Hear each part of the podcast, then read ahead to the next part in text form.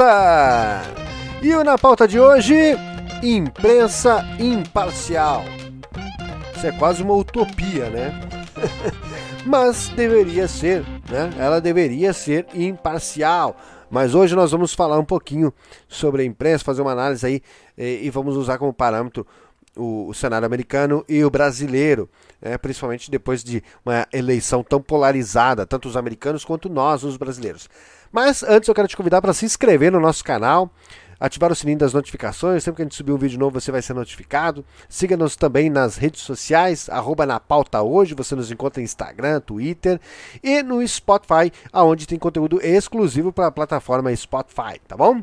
E o, a aba dos comentários aqui está aberta para você é, pontuar.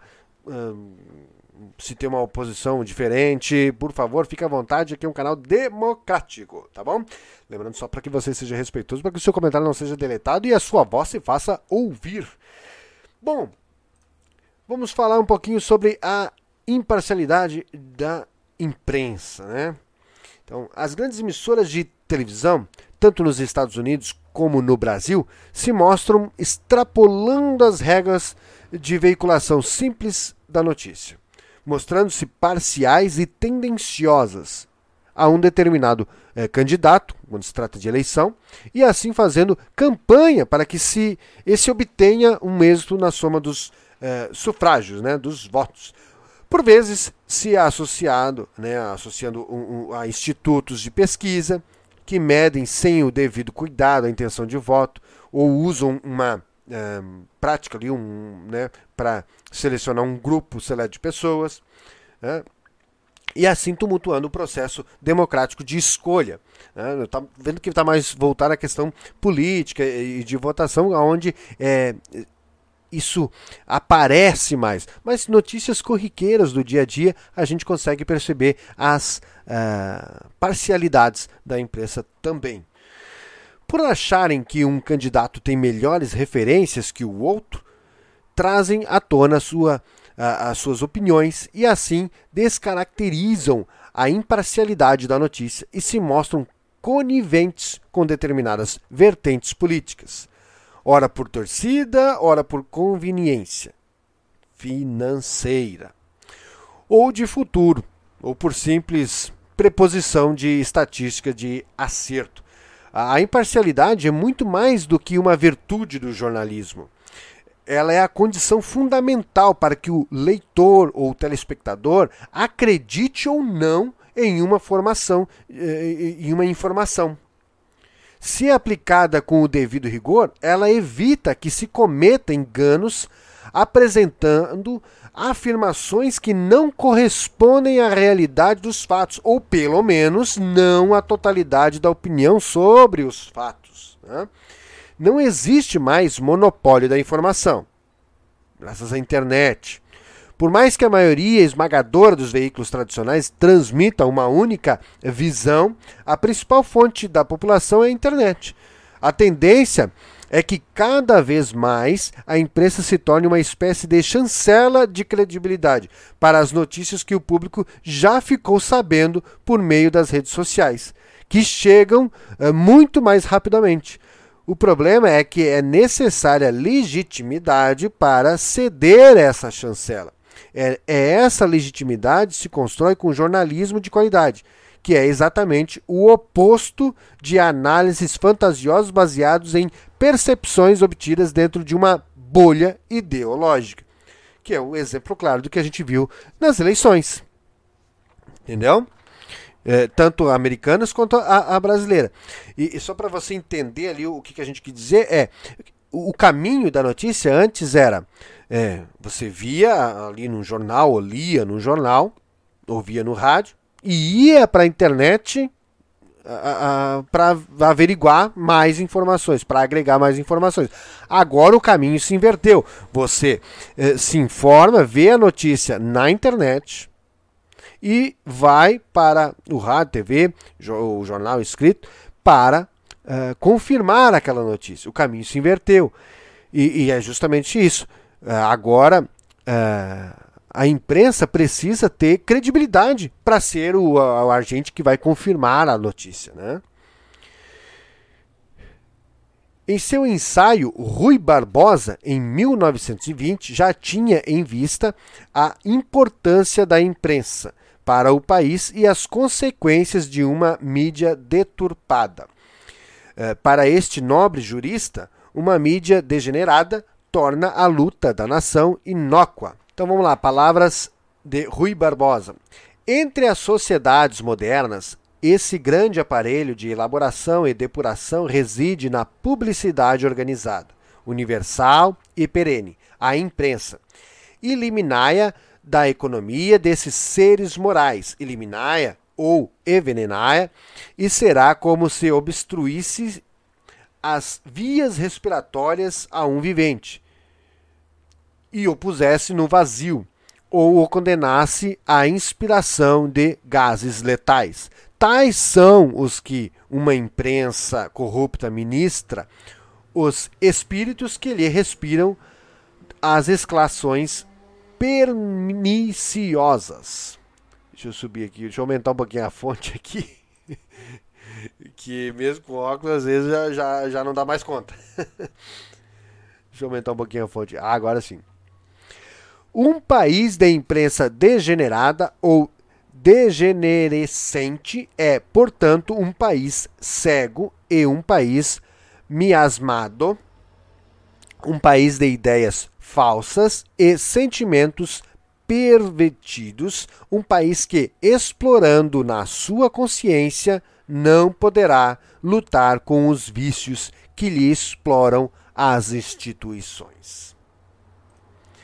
Bom, eu só queria trazer essa, né, essa, esse embasamento do Rui Barbosa, texto de 1920, tá? Porque ele já lá em 1920 já se preocupava com essa questão de a imprensa, né? Porque a imprensa tem um poder muito grande sobre a opinião pública, né? Chamado pelo Ulisses Guimarães como o monstro da opinião pública. Os congressistas na época tinham medo da opinião pública. Hoje estão um pouco se lixando, né? Mas na época tinha medo. E, e aí a imprensa tinha um grande poder sobre isso. E a imprensa começou a descobrir que ela poderia ser uma formadora de opinião, em vez de somente informar. E é aí que começou a desgringolar o negócio. E com o surgimento da internet, aí foi se criando bolhas porque a internet ela nos dá para consumir aquilo que eu consumo, ele só vai me dar para consumir aquilo que eu consumo. Se o, o camarada é lá pró-Lula, ele só vai ver, ter conteúdo pró-Lula. Se o, cara, o, camarada é pró-Bolsonaro, só vai ter como, uh, comenta, uh, conteúdo pró-Bolsonaro. E aí o cara acha que o mundo inteiro é Bolsonaro, o outro acha que o mundo inteiro é Lula. E não consegue enxergar. Inclusive os próprios candidatos às vezes são envolvidos nisso. Eu, eu acredito a perda de, de, de da eleição do Bolsonaro para isso. Ele não conseguiu enxergar fora da sua bolha. Ele estava ali envolvido nas suas redes sociais e achou que, né, que ia ganhar no primeiro turno. Sim, ele acreditava nisso. Ele não conseguiu enxergar além disso. Né? É, então, é, é, esse tipo de, de situação que hoje nós temos que lidar. E nós temos hoje um, um quadro no Brasil de eh, redações, sim, inclinadas à esquerda, com viés de esquerda, em geral. Você faz ali uma ressalva ali para Rede TV, mas Rede TV ninguém olha, né? A Rede TV já conseguiu a proeza de marcar zero pontos no Ibope. Então a Rede TV, vamos considerar como carta fora do baralho. Quebrado, não, não, não sabemos até até quando vai ainda, né? Tá alugando agora os seus estudos para Record, para Netflix, então a gente não. Mas eh, Jovem Pan, que aí acabou no meu ponto de vista extrapolando eh, no outro sentido, no lado da direita, acabou extrapolando, expôs demais, né? Virou ali um, um, um, comitê do, do bolsonarismo, na, enquanto deixou de, de ser um contraponto e opinar. Então, aí é, é, também, é é, também é parcial. Para a direita, mas é parcial. Enquanto a maioria ali, né, você vê Globo, Record. A Record ficou em cima do muro, né? Mas, mas não tenha dúvida de que o Edir Macedo agora vai se juntar com o Lula. Tá? vai ficar tudo com viés de esquerda, não tenha dúvida disso. A mesma coisa que acontece nos Estados Unidos. Os Estados Unidos, a, a, a Fox News, ela é uma voz solitária na direita. Só que ela também é parcial, porque ela glinou demais. Ela é, é a jovem pan eh, eh, do, do, Brasil lá nos Estados Unidos. A Fox News é, é, a mesma coisa, entendeu? Enquanto todas as outras do mainstream, é, NBC, a, NBC, ABC, a CBS, CNN, MSNBC, que tomou bastante espaço da, da, da, da NBC, ABC News, CBS News, enfim, tudo, tudo, tudo inclinado à esquerda. A ponto que passaram quatro anos batendo diariamente em Donald Trump. Né? É, o homem ia no banheiro, eles criticavam lá o jeito que, que, que ele tinha ido no banheiro. Então, é, enquanto a Fox News só fazia promoção, promoção, promoção. E aí o que, que acontece? Nós não temos imparcialidade, nem de lá, nem de cá. Ambas são parciais. E o, o, o telespectador é que foi jogado para escanteio e ele agora tem que buscar a imparcialidade da informação por si só. Entendeu? Tá cada vez mais difícil você é, configurar uma opinião sem é, tendência de A ou tendência de B. De, baseado na, na, em imprensa, né, no jornal e tal. E, e, e, também nas redes sociais, aonde eu acho que o perigo é maior ainda, justamente por causa das tais métricas, né? Ah, ou seja, eles só te dão o que você consome. E aí você não tem a pluralidade, você não tem a discussão, você não tem a opinião contrária. E para você formar uma opinião, você precisa ter a opinião contrária. Isso é pluralidade, precisa, precisa, é uma necessidade. Nós precisamos saber o que pensam os esquerdos para nós sermos contra a esquerda. Nós precisamos saber o que pensa a direita para ser a favor ou contra a direita, entendeu? E, e há essa falta eh, na, nas notícias, a falta, principalmente nas redes sociais. Eu sempre costumo dizer que a imprensa, ela não mente. Tá? Dizer que Globo está mentindo, Globo é mentirosa, uh, Band está mentindo. Não, não. O jornal, eles não vão mentir.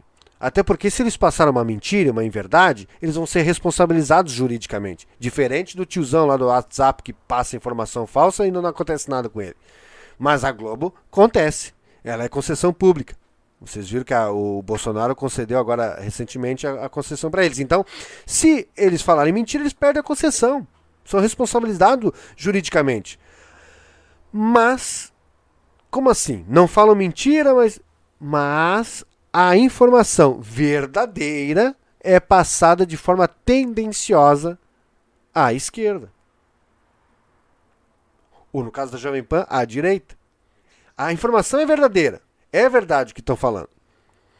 Porém, ela é, é, é maquiada para passar informação para você e, e, e, já te induzindo a uma opinião. E por isso que eu sempre digo: imprensa não é formadora de opinião. Comentarista, sim. O comentarista ali e tal, que dá a sua opinião, ele é um formador de opinião. Ele expõe a sua opinião para que os outros possam analisar se concordam ou não. Entendeu? É assim. Agora, a imprensa a função é noticiar, informar, não formar a opinião. Gente, não vamos estender mais que isso. Tá passado aqui o nosso ponto de vista acerca disso, nosso sonho de uma imprensa imparcial. Parece que isso agora está virando uma utopia, né? Mas muito obrigado se você permaneceu até aqui. Por favor, não esqueça de deixar um like, se inscrever no nosso canal, nos seguir nas nossas redes sociais, arroba na pauta hoje, e lá no Spotify, onde tem conteúdo exclusivo para a plataforma Spotify, tá bom? E nos ouça lá daí no carro, no telefone e tudo mais. Tá bom? Muito obrigado e até o próximo vídeo. Tchau, tchau!